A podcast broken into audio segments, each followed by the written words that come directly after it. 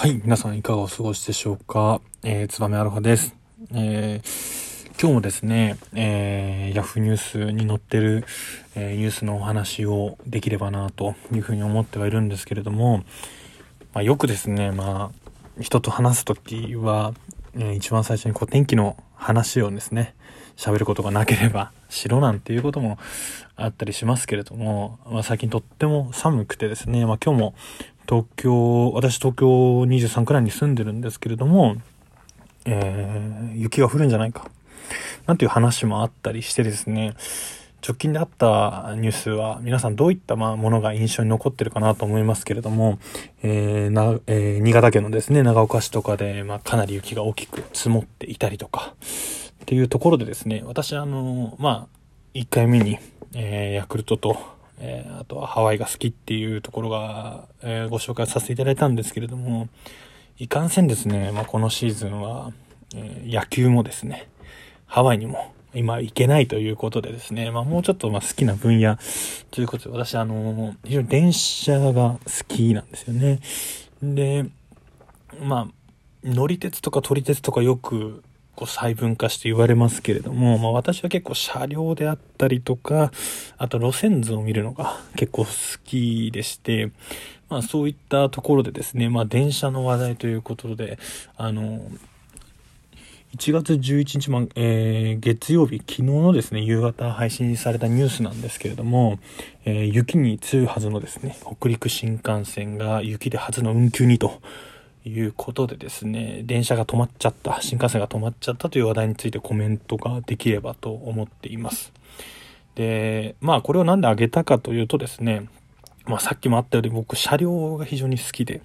そのデザインとしてですね、あの、北陸新幹線の、まあ、輝きであったり、白鷹で使われてる、えー、E7 系のですね、車両が一番好きな、車両なんですね。まあ、というのもですね、まあ、白を基調にして、まあ、中央に青い色があって、あとは、ゴールドのラインがですね、こう、ピーッと引いてあるんですよね。なので、まあ、そのデザインがなんともですね、なんかこう高貴な、えー、デザインでとても好きなのでですね、えー、ぜひ、まあ、興味がある方は、あの、画像検索 E7K とかで調べればですね、出てくるかとは思うんですけれども、まあ、新幹線っていうのはですね、まあ、在来線に比べてですね、やっぱり雪に強いっていうのが特徴の一つなんですよね。あの、まあ、これは余談になりますけれども、えー、東海道新幹線はですね、えっ、ー、と、作る際にですね、えー、本当は今ですね、えっ、と、東京からのぞみに乗って向かうと、東京、品川、名古屋、京都なのかな？っていうのがあるんですけど、名古屋、京都間でですね、えー、米原であったりとか、あとは岐阜羽島ていう駅があります。で、えー、まあ本当はですね、えっと、名古屋から京都に直線を引くと、まあそこに通る必要は実はないんですけれども、えー、その時のですね、まあ1回目にも話しましたけれども、政治の利権というのがですね、えー、ここで関わってきて、えー、岐阜県のですね、あの、大野万木、確か名前ちょっとうろ覚えなんで会ってなかったら申し訳ないんですけれども、がですね、ぜひとも岐阜に新幹線を通したいと。いうことでですね、無理くり、えー、線路を曲げてですね、えー、岐阜羽島という駅を、え、作りました。まあ、新幹線の駅ができればですね、まあ、その周りが賑やかになったり、あとは新幹線が通ってる駅っていうのだけでもですね、まあ、もしかしたらスタステータスになるのかもしれないです。がですね、まあそれが後々ですね、えー、まあいろいろ飛び飛びになってしまって申し訳ないんですけれども、えー、東海道新幹線の雪の区間っていうのはですね、その、えー、名古屋から、えー、京都間のですね、関ヶ原っていうところに非常に雪が降るんですよね。で、そこではもうスプリンクラーを巻いたりしてですね、なんとか、えー、新幹線が雪で止まんないように東海道新幹線の運行っていうのはそのような形で、えー、企業努力をされてるんですけれども、えー、その岐阜羽島を通ったことによってですね、一番の豪雪地帯を避けることができたということで、えー、確かですね、東海道新幹線は1年間に、え、トータルで、まあ平均すると遅れた分数が多分確か1分未満とかでですね、非常に正確性が高い新幹線になったっていうのがあってですね、まあ雪と戦いながら鉄道の方々は、まあこのような形運営をされてるかと思うんですですけれども、まあ話を戻してですね、まあその E7 系のまあ今回の、えー、雪に強い新幹線が、こうなぜ、えー、止まってしまったかっていうところを、えー、まあ説明できればなっていうふうには思うんですけれども、まあそもそもですね、やっぱり雪が降りすぎたっていうのが、あのもしかしたら一番のところかもしれないんですけれども、えー、やっぱりですね、えっ、ー、と、スプリンクラーであったりとか、あとは、まあ、えー、除雪車を出したりして雪を、えー、防ぐ努力はしてるかと思うんですけれども、まあ、この場合はですね、えー、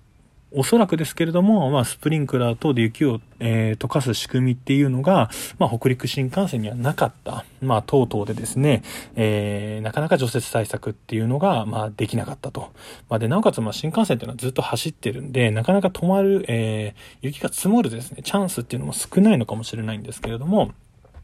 まあ、あの、今このコロナ禍の状況で多分新幹線とかもしかしたら、まあ、減便になってしまってるっていうところもあるので、まあ、雪が積もりやすいような状況だったのかなっていうのは、ごめんなさい。私もちょっとさらっとしかニュースを見てないので、あの、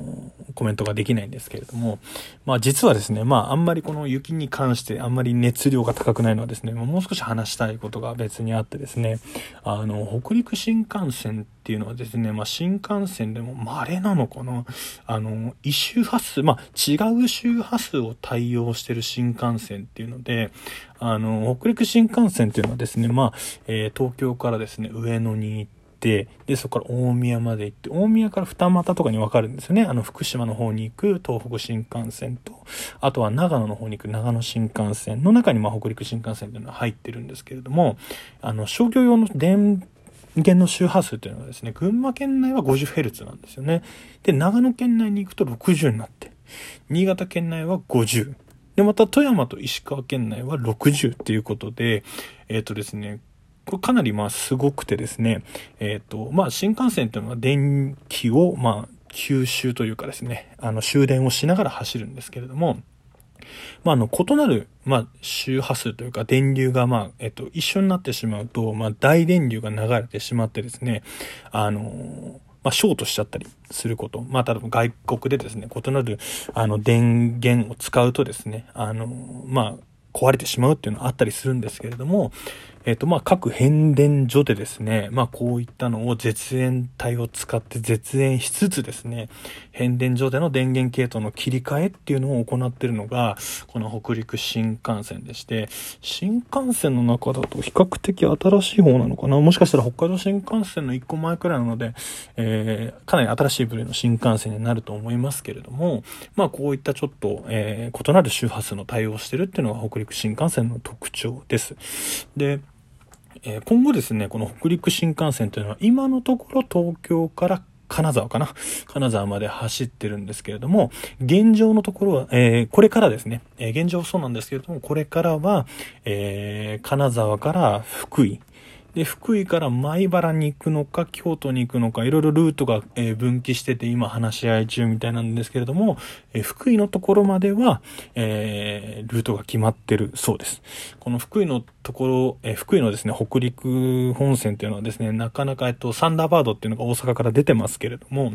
非常にですね、え大阪であったり名古屋から、え行くときは時間がかかる。なので、ここに新幹線ができる意義っていうのは、非常に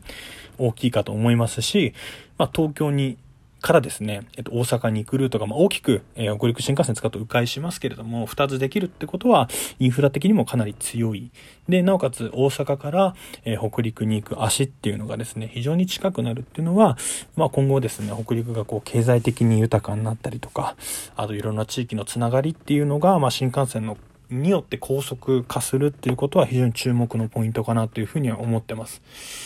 まあ今現状ですね、まあ例えば四国とか、あの、新幹線が通ってない区間とかもありますけれども、やはり新幹線が通る前の通った、通る前と通った後だとですね、やはり行きやすさであったりとか旅行の選択肢っていうのは我々もこう増えてくるかなっていうふうに思うので、まあ、ぜひ皆さんですね、まあ今後、まあ僕はですね、ちょっとまあ、えー、前の仕事の関係で福井であったりとか金沢にご縁があったので、まあそういったところの魅力も、魅力もですね、一緒にお伝えができればなというふうに思ってますので、まあ、今回はちょっと新幹線の僕が好きなところだけを言ってしまいましたが、えー、今回のニュースは以上とさせていただきます。ありがとうございました。